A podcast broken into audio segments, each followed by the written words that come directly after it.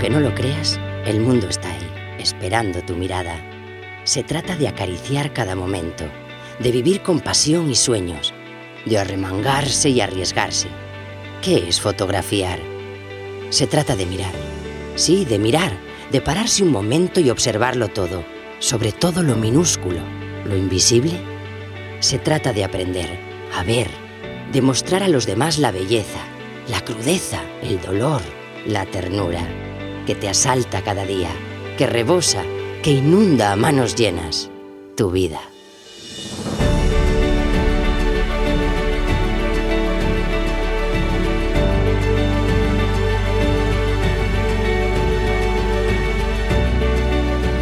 La Escuela de Fotografía, episodio 151.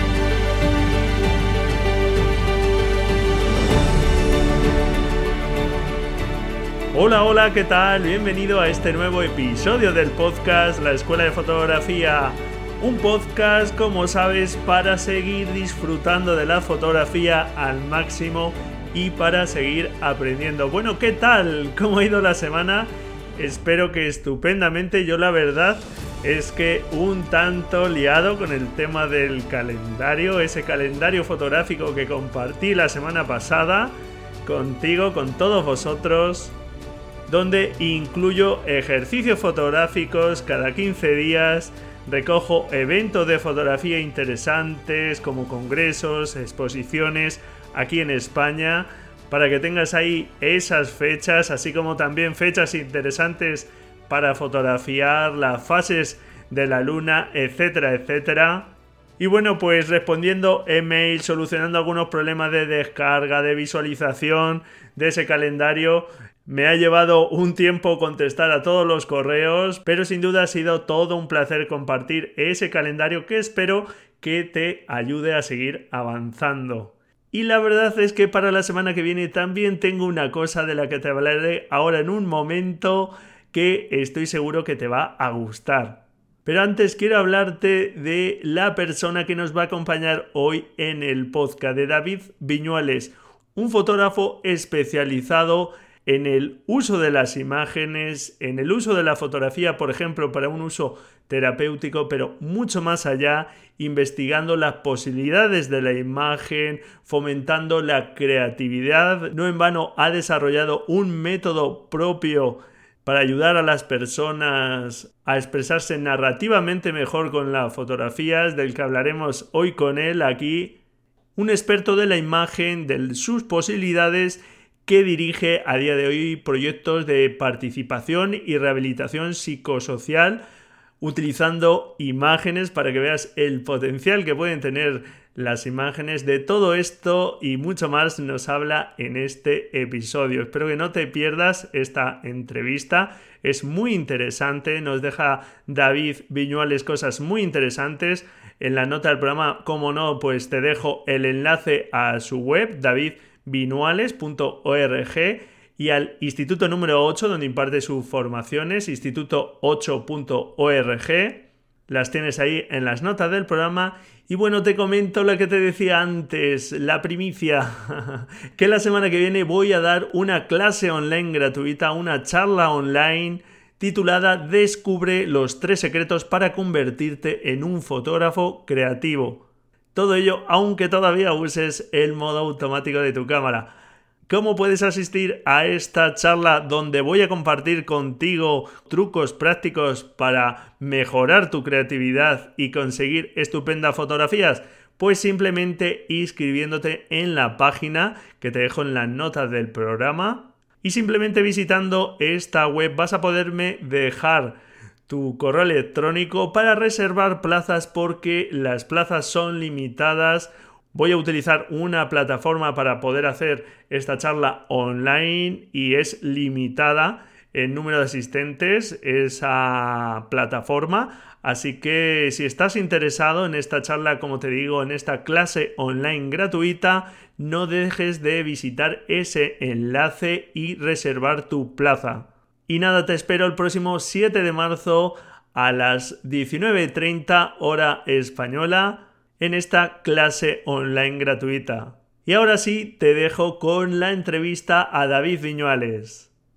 Bueno, pues tal y como os estoy comentando, eh, hoy contamos con David Viñuales, un fotógrafo profesional nacido en Huesca en 1978, que es doctor en educación artística por la Universidad de Barcelona arte terapeuta, especialista en fotografía terapéutica, investigador y docente, ahí no es nada, colaborando con distintas universidades. Su preocupación por las posibilidades terapéuticas de la fotografía le ha llevado a ser socio fundador del Instituto 8, donde desarrolla formaciones específicas y especializadas en fotografía terapéutica. Su especialización en fotografía y psicología de la imagen le ha llevado a crear herramientas y metodologías para potenciar la creatividad y el autoconocimiento, como es su herramienta Covisage, de la que hablaremos hoy aquí con él. Y actualmente dirige proyectos de participación y rehabilitación psicosocial basados en imágenes, poniendo el acento en el acompañamiento creativo de las personas. Y es todo un placer tener aquí a David. Bienvenido, David. Buenas tardes, Braulio. Muchas gracias por invitarme a vuestro programa. Pues nada, el placer es nuestro de tener aquí a todo un especialista en todas estas cuestiones que he ido comentando.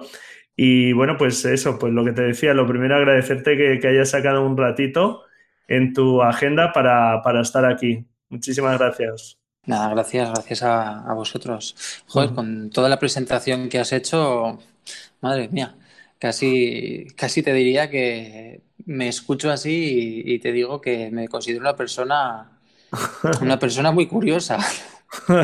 Pues eh, eh, seguramente es porque lo eres, David, así que estoy seguro que nos vas a dejar muchísimo valor como experto ya de muchísimos años, más de 20 años de experiencia en estos temas, así que está, eh, vamos, estoy más que convencido que, así será. Sin duda está clara tu vocación artística, no en balde eres doctor en educación artística, pero ¿cómo llegó la fotografía a ti? ¿Ha sido siempre tu medio de expresión artístico? Eh, bueno, no ha sido el único y no es el único. Como medio de expresión comparte espacio con, sobre todo con el dibujo. Durante tiempo, pues con otras disciplinas también artísticas que exploré pues, instalaciones, escultura, bueno, he hecho, exploración por diferentes, la música, por diferentes lugares.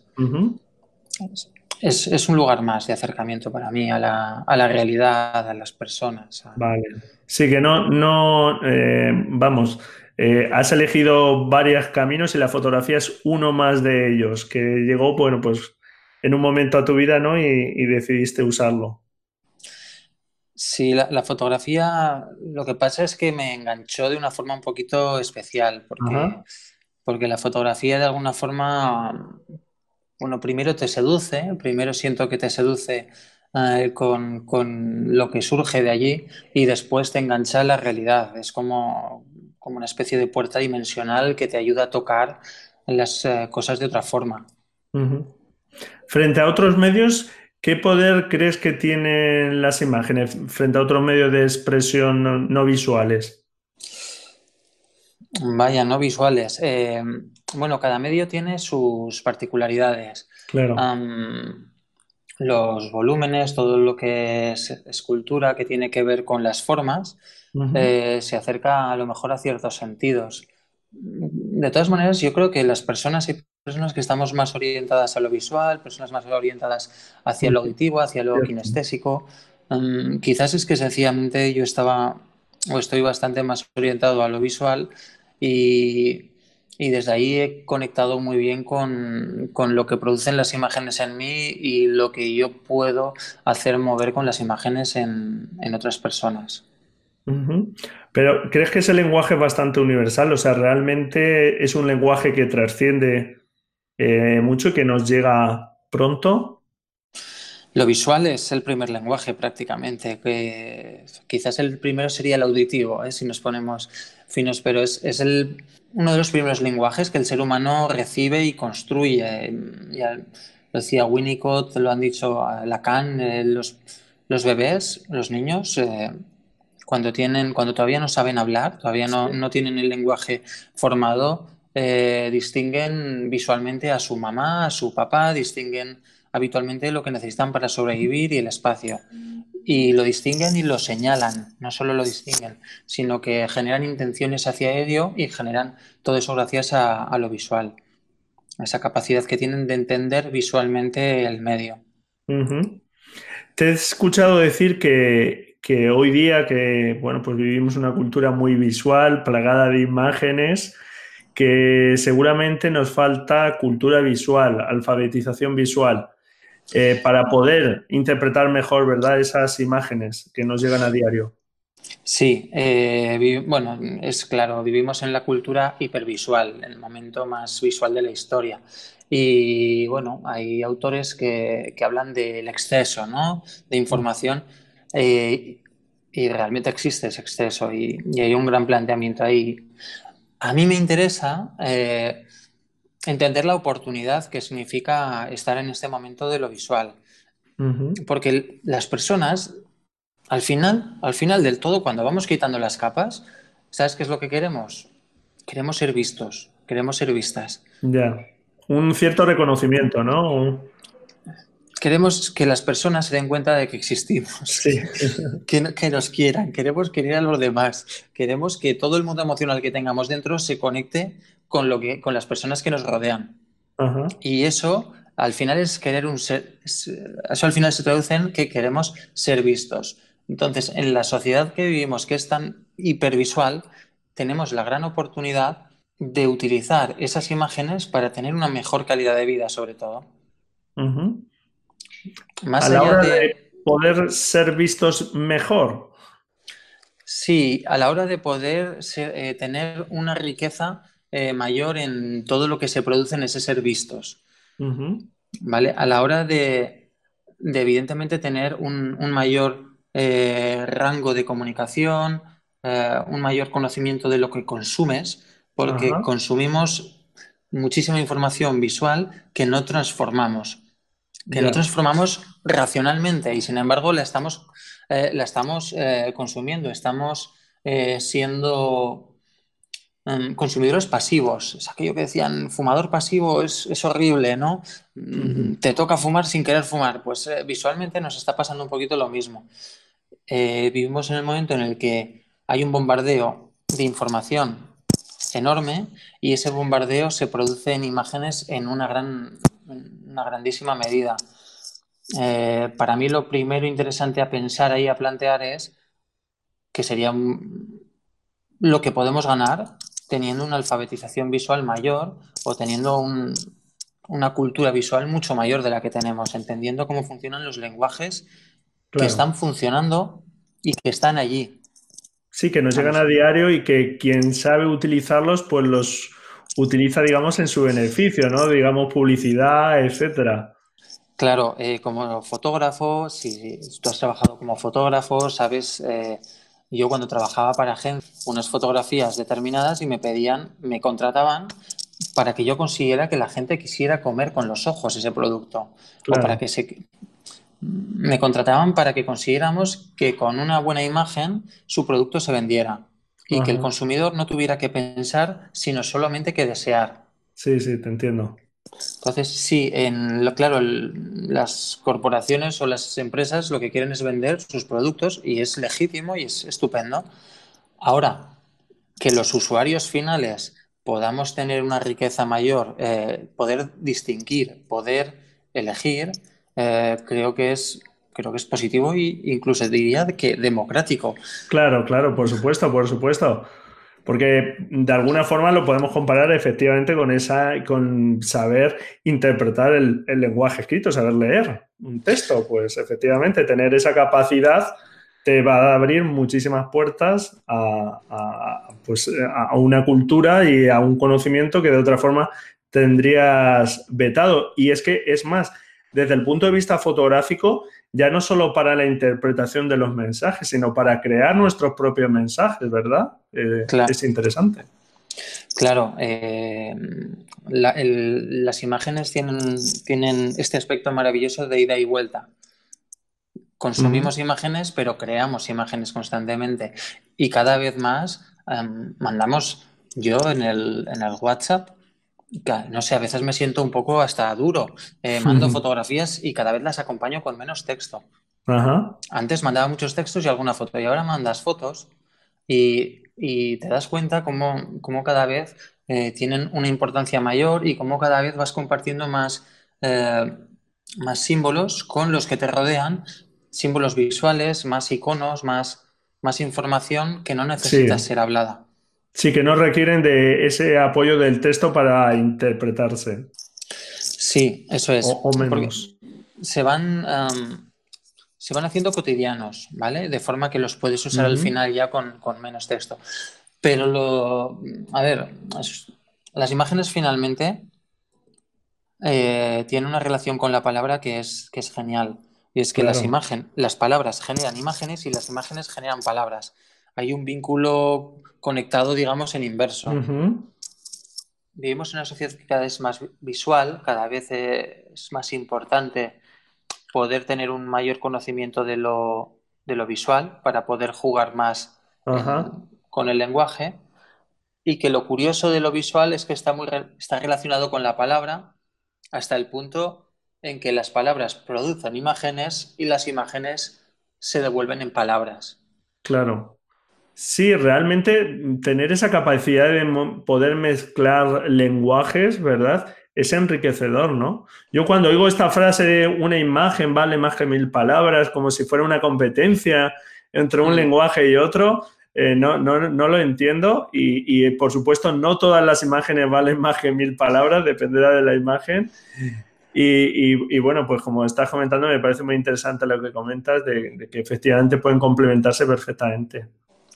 Claro, además, fíjate que, en los estudios que han hecho en, psicología sobre el lenguaje, mm, ahora no recuerdo con certeza los datos, pero probablemente un 60-65% de la comunicación entre dos personas, una comunicación durante una conversación, se da por lenguaje no verbal. Somos capaces de reconocer el movimiento, la expresión, el tono de la voz, la cadencia, y todo eso aporta una información al interlocutor más, eh, más amplia, ya no digo más valiosa, pero sí más amplia que la que se transmite mediante la palabra. Bueno, en tu caso empezaste, eh, pues, no sé en qué momento empezaste a ver las posibilidades de la fotografía eh, para sanar a las personas como terapia? Pues me la encontré por modo inverso. Estaba haciendo un estudio, estaba trabajando en un estudio de caso eh, con personas que tenían eh, un trastorno de alimentación. Y, y, bueno, estábamos, estábamos trabajando y, y claro, lo, lo que nos resultaba fascinante en aquel momento era que la sintomatología negativa salía a la luz a través de la imagen, a través de, a través de, una autoimagen eh, negativa, una autoimagen que no correspondía con la imagen que otras personas podían tener de la misma persona. Ya. ¿Vale? Sí, sí, sí. Entonces era como que la, como que la enfermedad se manifestaba a través de la imagen. Y entonces se, intentaba trabajar con, con fotografía, con, el grupo de trabajo, y la idea fue decir, oye, eh, ¿por qué no le damos la vuelta y utilizamos la imagen para ayudar a las personas, que no sea para malograr, que esas imágenes que están allí, si tienen ese poder de transmitir aquello y de sacarlo a la luz, quizás tengan un poder también en la otra dirección, en el de la ayuda. Ajá. Sí, sí, que, que, a partir de imágenes en positivo, como tú dices, pues sacar esas imágenes que podía tener la gente interiorizadas en negativo, ¿no? Eso es, eso es un poquito el inicio y a partir de ahí, bueno, eh, comencé a estudiar eh, qué es lo que había, qué se podía hacer, quién había eh, trabajado con imágenes en, el ámbito de, la psicoterapia y quién había trabajado también luego con imágenes en el ámbito de lo social. Porque hay un trabajo muy, muy bonito desde la antropología con las imágenes, que para mí es, digamos, el lugar, el precursor de uso de imágenes para trabajar con personas. ¿En qué patologías eh, o en qué grupos de personas, por tu experiencia, has visto que es útil la aplicación de la fototerapia? Bueno, fototerapia como tal es, una palabra que, no deberíamos emplear. Vale. Porque no existe una terapia con fotografía como tal. Eh, es un recurso más o una herramienta, ¿no? Eso son herramientas. Son herramientas que la puede utilizar un psicoterapeuta, que las puede utilizar un arteterapeuta, que las puede utilizar un trabajador social, cada uno en su ámbito y con sus objetivos. ¿Vale? Pero la herramienta, lo, bonito que tiene es que la fotografía, como es una forma de imagen, trabaja con las personas, independientemente de lo que les esté pasando a estas personas. Ya. Entonces, eh, yo he visto, yo he trabajado con personas con problemas de salud mental, con, personas con, demencia y con Alzheimer, con, chavales con autismo con, o con TEAS. He trabajado con muchos grupos de personas diferentes y con cada uno se puede trabajar mediante la imagen y se les puede ayudar en los procesos terapéuticos oportunos eh, siempre y cuando adaptemos el potencial que tienen las imágenes a los objetivos concretos en cada caso. Es decir, no puedes trabajar igual las imágenes con, un grupo de chavales con TEA que con, un grupo de personas que ya tienen demencia. Claro. Sí, sí, sí. Pero que en principio, como comentas, es una herramienta que de base no habría por qué acotarla, sino que en principio correctamente usada o adaptada a, a las personas que puedan hacer uso de ella, eh, tiene amplísimos usos. Eso es. Nosotros aquí, bueno, mi, forma de haber abordado esto es sobre todo el pensar que las imágenes son de las personas, no son de ningún gremio profesional. Y como tal, las imágenes se pueden usar en diferentes lugares. Ahora, eh, yo he intentado trabajar y estudiar cuál es la naturaleza de la fotografía respecto a las personas para entender qué procesos es capaz de movilizar con mayor velocidad o con menos para prever eh, lo que va a suceder y poder organizar un trabajo con imágenes en diferentes lugares. Ya.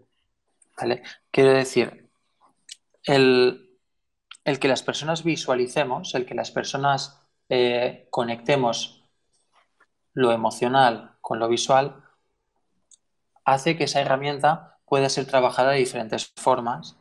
Y lo bonito, lo interesante es que cada profesional se sienta muy cómodo usando la fotografía en su ámbito. De acuerdo. Entendiendo cuáles son sus limitaciones y hasta dónde puede llegar con la herramienta y hasta dónde entra en otro campo profesional o en otro lugar. Ya, ya, ya. Sí, nos comentaba Elena Dapra algo parecido cuando estuvo por aquí hace un tiempo y, sí, se entiende. Pero bueno, la verdad es que es estupendo que, que la fotografía pueda tener pues estos usos de poder ayudar a las personas más allá de, un simple fin estético o, demás. Eh, tienes un libro que has escrito al respecto de lo que estamos hablando, eh, eh, que se titula El camino de la fotología, de las fototerapias a la fotografía. Cuéntanos un poco de lo que va y, y bueno, pues a quién le puede ser más interesante este libro. Bueno, eh, es un libro que, lo que trata es de explorar en forma de ensayo el, cuál es el potencial que tienen las imágenes y, es, es un ensayo que tiene dos partes diferenciadas. Una primera que es un, estadio, un estudio de la cuestión crítico, una revisión de diferentes autores y técnicas puestos, puestos eh, digamos, en común para eh, desarrollar una pequeña una pequeña teoría, un marco de trabajo que propone los grupos de técnicas eh, de forma sistematizada para poder ser trabajada. y es un marco teórico, digamos, ¿no? Hay un poco. Eso es. Hay un marco teórico que desemboca en una propuesta, en una propuesta de, enfoque hacia la fotografía que es plantearla como una forma de, de pensar, como una forma de estar en el mundo. Algo más allá de lo representacional, ¿Sirve para representar? Sí, pero va más allá. Sirve para que las personas nos comuniquemos, para que nos acerquemos los unos a los otros. Muy bien. Y, el, y en cuanto al interés, pues es un libro que, que puede interesar a cualquier persona que quiera ir un poquito más allá en el entendimiento de la fotografía, en el entendimiento de cómo te toca la fotografía por dentro, cómo te puede ayudar a crecer y cómo te puede ayudar a trabajar con otras personas. O sea que eh, quien busque un poco ese vehículo mm, o a lo que nos puede conducir la fotografía en cuanto a autoconocimiento también es, es una buena herramienta, ¿verdad? Podría ser. Claro, es que el, autoconocimiento y el, conocerse a uno mismo es otra dirección de conocer, pero es una dirección de conocer que puede ser paralela a la de conocer a otras personas. Claro. ¿Vale? sí. No, no, no. Y en el caso de los fotógrafos creo que es muy, muy interesante también. En el caso de los fotógrafos es genial porque el fotógrafo está siempre preguntándose qué hay en el mundo, cómo lo está mirando. Se, el fotógrafo se, cuestiona, propone lenguajes, propone, eh, propone una visión estética de la vida, pero también propone una visión eh, ética del mundo. Cuando se acerca a las cosas, cuando tú te acercas a un tema, te acercas eh, con un semblante y te acercas de una forma determinada y eso a ti te refleja también, te hace una devolución de lo que tú estás viendo y también eso te engancha y te afecta y te obliga a seguir descubriendo. Ajá. Sí, claro, fotografiamos siempre desde nuestra propia mirada, desde nuestra propia perspectiva. Yo me, llegan muchas veces eh, correos o comentarios, veo de que mira, es que no encuentro mi estilo, es que yo parece que no tengo estilo propio y demás, cuando yo creo, todos lo tenemos. Otra cosa es que no lo hayamos identificado, que no lo estemos trabajando suficientemente, pero todos tenemos nuestra peculiar manera de fotografiar. Lo importante, claro, es descubrir cuál es esa, esa manera peculiar de fotografiar y no dejarnos llevar solo por la mirada de otros fotógrafos. Claro, es, es imposible no, no, atraer, no sentirse atraído por la mirada de algún fotógrafo, no sentir, sí, sí, admiración. Sí, por supuesto. Pero hay que divertirse. Em, claro. miramos al mundo y es algo maravilloso. Si no nos divertimos mirando al mundo, es un castigo esto de mirar al mundo. Cuando, si queremos compartir eso con los demás, eh, tenemos que también pensar que crear un, crear un, un lenguaje propio es algo que a un artista le lleva toda la vida. Claro, eso es. Picasso se murió y decía que todavía estaba aprendiendo. Todos los grandes, todos los grandes nunca dejan de aprender porque esa curiosidad que tienen de descubrir y esa curiosidad que tienen por compartir no la pierden. Esa es, esa es la clave para que cada uno dentro de su propio lenguaje pueda seguir evolucionando. Si no, esto sería un aburrimiento. Si resulta que puedes llegar a saberlo todo, pues vaya. No, por supuesto. Claro, es que parece que vivimos en el mundo de los tutoriales y que cuando lo has acabado ya, está. Joder, no, esto es, esto es un poquito más amplio. Claro, es cierto que cuando te das cuenta de que la fotografía, más que como comentábamos cuando hemos empezado a hablar, cuando nos hemos conectado, pues más que el manejo de una cámara y que tienes por delante pues mucho que aprender de lo que estamos comentando de cultura visual, del lenguaje visual, etcétera, parece que dices, guau, tengo, o sea, tengo por delante un camino que, casi me abruma, ¿no? Pero incluso eso, eh, saber que, no tiene fin y que tienes que disfrutar cada pasito es una de las cosas que yo fui aprendiendo y desde ese momento lo disfrutas todo mucho más, de que esto no es algo que tenga un fin o que tengas que llegar, sino que cada uno tenemos que seguir nuestro propio camino y disfrutarlo. Mucho. Sí, hay una parte casi filosófica detrás de, bueno, y sin casi detrás de... Sin el casi, sí, estoy de acuerdo. Porque tú, por ejemplo, eh, te, he escuchado decir alguna vez que defiendes la fotografía como una forma de estar en el mundo más plena, de ser más consciente, ¿no? De que la fotografía es uno de esos vehículos para, bueno, pues conocer mejor el mundo y, como estamos diciendo, autoconocernos mejor, claro. Yo la fotografía hace, hace algunos años jugaba a decir que no era un medio, sino un medium. Era una, forma de, cambiar de, dimensión. Y yo he trabajado mucho una idea que es fotografía consciente, que sé que hay más personas que la están trabajando, que, es, que es una forma de entender la parte contemplativa que tiene la fotografía como una parte de conexión sensible con aquello que te rodea. Y todo el proceso de toma fotográfica, hacerlo de una forma que te ayude a involucrarte en el mundo en el que estás, a entender, a abrir más los ojos, abrir, abrirte más al mundo. Eh, cuéntanos un poco, ¿qué es la fotografía participativa? Que también te he escuchado alguna vez hablar de ello, pero no sé muy bien a qué te refieres. Fotografía participativa es, eh, consiste en usar la fotografía para eh, facilitar, para ayudar que otras personas puedan tener una participación de su entorno cultural más amplia. Por ejemplo, personas, esto se ha empezado trabajando con personas que que por alguna forma estaban em, un poquito fuera de o tienen algún, ¿cómo te diría? No me sale la palabra ahora. Están em, deslocalizadas, están... Sí, algo apartadas o algo... No quería ir a... algún punto de desconexión social o... Sobre todo si es cultural o están un grupo de personas que tienen eh, que sufren discriminación o que sufren pues, pues una, una falta de, reconocimiento por el resto de su entorno cultural. De que ellos se encuentren integrados ¿no? Con, en su círculo.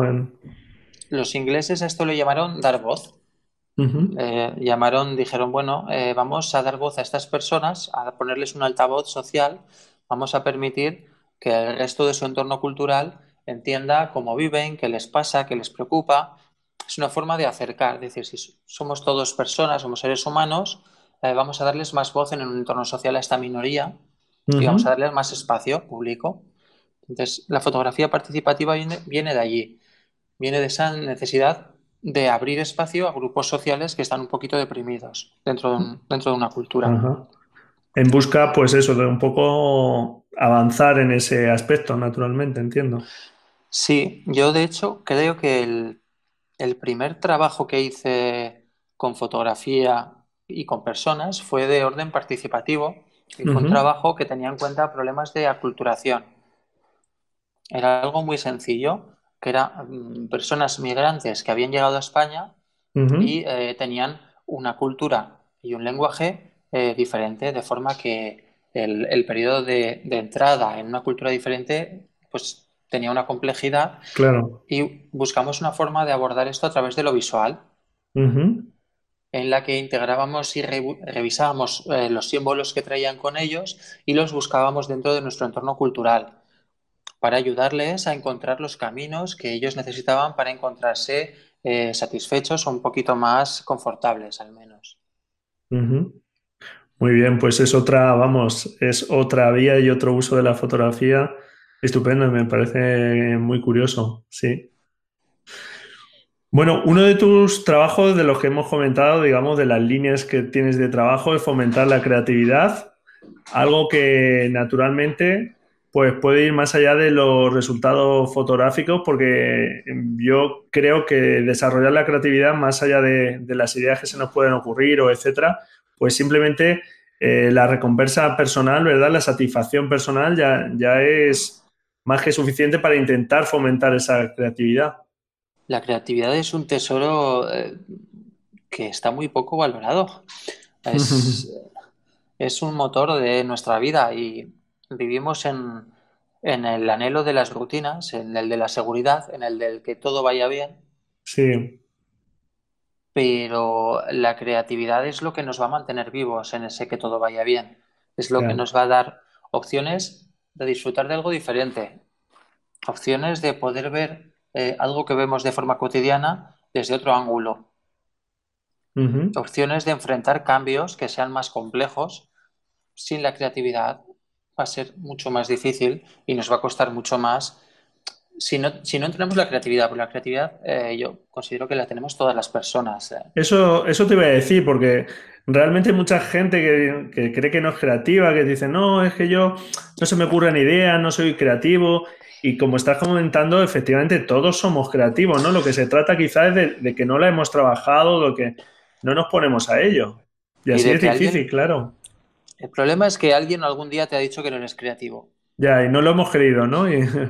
Y, o, tú mismo, ¿no? Te lo acabas creyendo porque ves a lo mejor fotografías de otras personas, por ejemplo, en el ámbito fotográfico, ¿no? Y dices, uy, yo no soy capaz y empiezas a tú mismo a decir, uy, yo es que claro, yo no sé, yo no puedo, a mí no se me ocurren estas cosas, cuando como decíamos antes, es un camino, no puedes llegar a, fotografías a lo mejor de determinada tal sin, sin trabajar poco a poco, pero esa creatividad está en ti, claro. La, creatividad es la chispa y eso está dentro de todas las personas, es inherente al ser humano, absolutamente. Otra cosa es que veamos, como tú dices, el trabajo de artistas maravillosos y digamos, wow, es increíble. Y yo, comparativamente, no sé si podré llegar ahí. Pero la pregunta quizás no es esa. Claro. La pregunta es quizás, eh, ¿cuál, es, ¿cuál es el camino que yo debo seguir para, para contar al mundo algo interesante, algo que, de lo que yo esté satisfecho, con lo que yo esté de acuerdo. Eso es. Sobre todo que estés tú satisfecho, porque si no, es que da igual que sean impresionantes, que sean unas fotos que tengas una recompensa eh, enorme, digamos, de reconocimiento a otras personas, si a ti no te llenas, si al, final no va a tener ningún sentido que tengas ese reconocimiento. Bueno, lo ideal es que tú sientas que estás en el camino, el camino siempre se construye, el camino no tiene un fin, sino que tú estás allí y yo creo que es interesante que tú pienses que estás en el camino, que, avanzas, que hay días que retrocedes, pero que, estás caminando. Claro, eso es. Sí, bueno, que estás vivo al final. Ajá. Eh, eh, yo iba a comentar que, otra de las cosas, en, digamos, en este sentido, es que la, gente dice, es que yo tengo muy, poco tiempo en este caminar que dices tú, y me ha recordado eh, que, tengo muy poco tiempo para la fotografía, entonces así no avanzo o no puedo hacer. Y yo le digo, no pasa nada, si, si tienes menos tiempo, pues va a ser más despacio, pero lo importante es que sigas disfrutando y como tú dices, sigas dando pasitos. Y aquí es un camino esto sin fin, que, no hay que tener prisa y hay que disfrutarlo. Que vas más despacito, pues bueno, pues tardarás un poquito más que otras personas en, llegar a lo mejor a, tal sitio, ¿no? Pero que ya está, que como tú, comenta, pues cada uno tenemos nuestro camino y ya está, entonces. Claro, eso parte de, un, marco de autoconocimiento, ¿no? De también de, de, ver qué metas te pones, que hay que ser un poquito realista con las metas. A mí me encanta Miguel, Ángel, eh, me encanta la pintura renacentista y cuando voy y veo alguna pintura disfruto, tengo un, tengo un placer estético tremendo pero no me voy a plantear dibujar con, esa maestría. Voy a, voy a, me voy a eh, conformar, digámoslo así, con tener la capacidad de disfrutar de eso que veo. ¿Vale? Es, un poco entender cuál es tu camino, eh, poder ir recogiendo esas pistas, también de no conformarte, de poder seguir adelante. Yo últimamente utilizo mucho la palabra saludable que, aplicada a esto es pensar que es saludable para ti. Hasta dónde a veces necesitas un poquito de ánimo, de empuje y hasta dónde necesitas un poquito de espacio para disfrutar de algo. Si hay mucho empuje, te puedes estresar y si no hay nada de empuje, te puedes estancar. Claro. A esas personas que creen que no son nada creativas, que como venimos diciendo están muy equivocadas, ¿qué consejo le darías o qué pauta para empezar un poquito a trabajar, a que se dé cuenta de que efectivamente puede, no sé, si se te ocurre algo así que, puedan intentar hacer. Bueno, primero, sí, les intentaría engañar y, les diría que, cada día hagan una fotografía, que cada día, una hora determinada, hagan una fotografía. Todos los días, a las 10 de la mañana, a las 2 del mediodía, a las 6 de la tarde, hago una foto a la hora que le venga bien, por ejemplo, pero una foto. Poner una hora fijada y cada día esa hora una foto. sin excusas. Sin, excusas. que me pilla en una reunión, sacas el teléfono y haces la foto en la reunión. Oye, perdona, esto es parte de un asunto importante de mi vida. lo, introduces. Y hacer revisión de ese trabajo cuando haya terminado un año. Ajá, fíjate, es un plazo, es un plazo largo.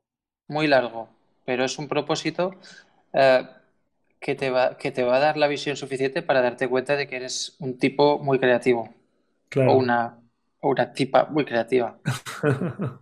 sí, sí, sí, sí. Además de el conocimiento que te puede dar después el autoconocimiento, ver todo ese trabajo, ¿no? Y tu forma de enfocar esas fotografías, digamos, ¿no? Tu perspectiva, tu, la mirada que estás aplicando ahí. Claro, de repente tienes, eh, como dices, de repente tienes una opción de perspectiva. Porque cuando dices no soy creativo, todavía no has abierto los ojos. Lo estás diciendo con los ojos cerrados. Y lo dices porque alguien te lo dijo a ti un día. Ya. Y te quedaste ahí. Sí, sí, sí. Entiendo que eh, lo que buscas con ese ejercicio entonces es abrir los ojos, es decir, fotografía, aunque tú creas que no vas a hacer nada y oblígate a ello porque vas a ver que no es así. Muy bien, bueno, pues ahí queda ese ejercicio estupendo, a ver si se anima alguien y después nos lo hace saber a ver los resultados. muy bien. Genial, sí, sí, esto estaría muy bien. bueno, te has involucrado tanto en el uso de la imagen para fomentar la creatividad, has investigado tanto eh, con la imagen que hace ya un tiempo desarrollaste una herramienta eh, precisamente para eso, para trabajar la creatividad a través de una iniciativa en aquel momento de crowdfunding, eh, desarrollando, como digo, pues una herramienta propia que se llama Covisage, que hemos, la he comentado en tu presentación. Háblanos un poco de esta herramienta, de las posibilidades que crees que puede tener y un poco, como comentábamos del libro, a quién puede ir dirigida, etcétera. Covisage es una herramienta que está planteada para, para promocionar la creatividad a través de las narraciones o de los relatos que hacemos las personas. En este caso, eh, a través de una herramienta visual, a través de fotografías. Es un kit compuesto por casi 100 fotografías, ¿verdad? Eso es, es un kit compuesto por 96 fotografías y por un, libro guía en el que hay eh, el marco de trabajo con el modelo Covisage y tres herramientas integradas para usar las fotografías mm, en, bueno, en, todo este proceso de, desarrollo de lo narrativo, del relato y de la creatividad. Muy bien. Y cuéntanos un poco, mm, ¿quién crees que puede hacer, como te comentaba, mayor uso de, este recurso? A ver, el, recurso Covisage está planteado eh, para.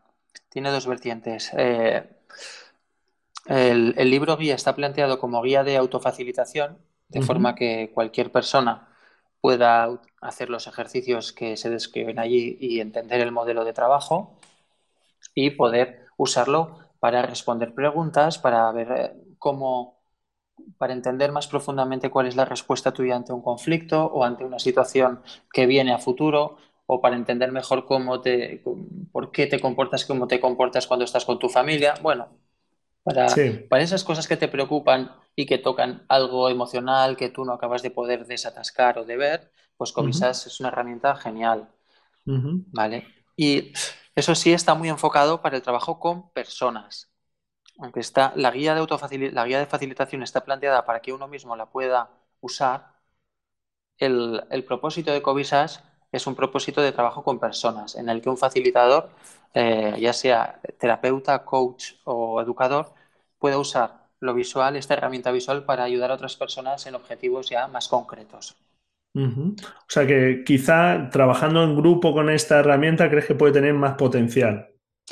Esta herramienta tiene un potencial muy grande y está muy contrastado en trabajos con grupos y en trabajos eh, con cliente, de tú a tú, eh, terapeuta cliente o coach coachee o sí, que ver los resultados uno aplicado a sí mismo, pues claro, siempre entiendo que, cuesta más, eh, quizás sacar conclusiones, tienes pues tu punto de vista, pero no tienes el de otras personas sobre esas fotografías, etcétera, que eso naturalmente pues, vamos, será súper enriquecedor. Sí, a ver, el, todo trabajo compartido, todo trabajo guiado tiene una potencia en sí mismo muy grande. Entonces, la herramienta está planteada para, esa relación entre personas en las que se busca un, vínculo que les ayude a trabajar. En este caso es la imagen. Y, y es lo que hace es hacer uso de la narrativa, de cómo te cuentas tú el mundo. ¿Qué, historias ves tú a través de una foto? ¿Qué es lo que proyectas? ¿Cómo lo proyectas? Que ayude a que eso tenga un sentido para ti de cara a los objetivos que tú tienes o de cara a lo que tú quieres entender. Pero sin embargo, esta en educación tiene una aplicación muy bonita explicando los marcos de las creencias y de los macro, creencias con las que las personas nos hacemos la idea de, las cosas. Sí, sí. ¿Vale? Compartiéndolas con otras, pues en un mismo grupo, entendiendo a los demás cómo miran de forma diferente, llegando a acuerdos sobre la forma de, de entender ciertos aspectos que son importantes para todo el grupo. Y de esta herramienta que estamos hablando de su potencial, que efectivamente yo creo que, es muy interesante, pero naturalmente no es fácil empezar a utilizarla así de la noche a la mañana, sino que requiere una práctica. Eh, en el Instituto que creáis el Instituto 8 en Barcelona. Eh, dais formaciones al respecto, ¿verdad? Para ayudar a, aplicar eh, este, esta herramienta y otras formaciones. Sí, a ver, eh, esta herramienta, en el Instituto 8 tenemos una certificación que consiste en, tres talleres en los cuales cada uno se, centra en una de las herramientas del modelo Covisas. Y es una certificación eh, que, está avalada por la Federación Internacional de Coaching con 20 créditos. De forma que, las, que los coaches eh, pueden formarse en Covisas y además recibir créditos en la formación continua que necesitan ellos para mantener la licencia. Muy bien, vamos, que es otro estímulo ahí para seguir formándose y, seguir ampliando conocimientos aplicado, pues eso, a la, al coaching o y demás, o sea, para trabajar con personas. Claro, en, nosotros en Covisas en las formaciones, eh, evidentemente al, habernos certificado em, para el uso en coach, vienen muchos coaches, hay mucho interés en usar una herramienta visual, pero también vienen fotógrafos, también vienen terapeutas, eh, vienen personas de, de diferentes ámbitos. Es que al final la fotografía, como te digo, es algo que es de todas las personas. Sí. Esto es lo bonito. Muy bien, a mí me parece un método muy interesante. Hablamos cuando nos hemos conectado un poquito sobre él y de esa capacidad que tiene, no, no tanto para el tema de ideación, de, que se te ocurran ideas, sino para que sepas expresar historias o expresarte mejor a través de, la fotografía, que por ejemplo, pues aplicado a llevar a cabo proyectos y demás, puede ser súper interesante. Claro, tener un poco esas pautas narrativas en tus fotografías. Es súper potente porque, porque muchas veces eh, miramos hacia una dirección y no sabemos por qué. y, en los proyectos, eh, a veces eh, las ideas esas que están latentes no te dejan avanzar y tú no sabes por qué no puedes tirar para ahí, no sabes por qué no te acaba de motivar tomar esa decisión. Y con Covisas, en una sesión de media hora, de repente has has desnudado todas esas ideas y las has repuesto en orden y encima estás con ganas de probar una de las perspectivas que te ofrece el modelo de las cuatro creatividades que tiene Covisas. Ah, desde luego es un, método que tengo mucha curiosidad por conocer, así que seguro que, seguimos en contacto y avanzando en este método porque sí, sí que me creo que puede ser muy útil en lo personal y bueno, pues de cara aplicarlo también a poder ayudar a, otros fotógrafos en esta línea. O sea que genial. Qué bien, claro que sí. Sí, sí, sí. Pues eh, te iba a comentar también, bueno, toda la información esta está en tu web, en davidvinuales.org.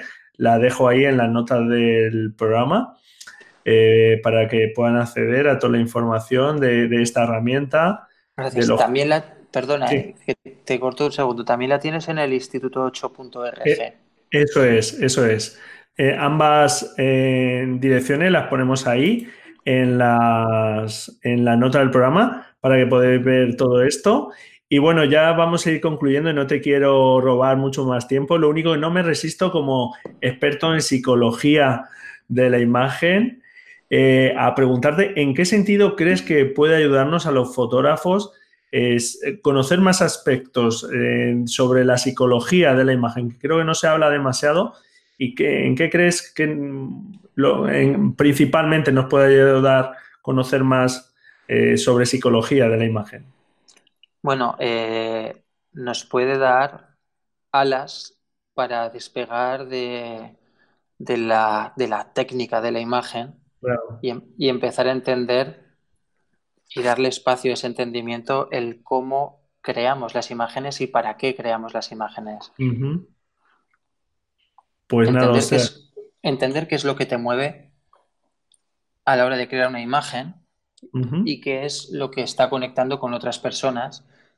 Yo creo que es lo que te puede dar realmente eh, un espacio de trabajo que te haga sentir más pleno y mucho más creativo en tu trabajo visual. Muy bien. Y no sé si nos puedes dejar alguna referencia de algún libro, alguna web al respecto para poder seguir indagando un poquillo en este mundillo. Bueno, en tu web, por supuesto, hablas de temas interesantes al respecto, pero no sé si alguna referencia a algún libro o algo así.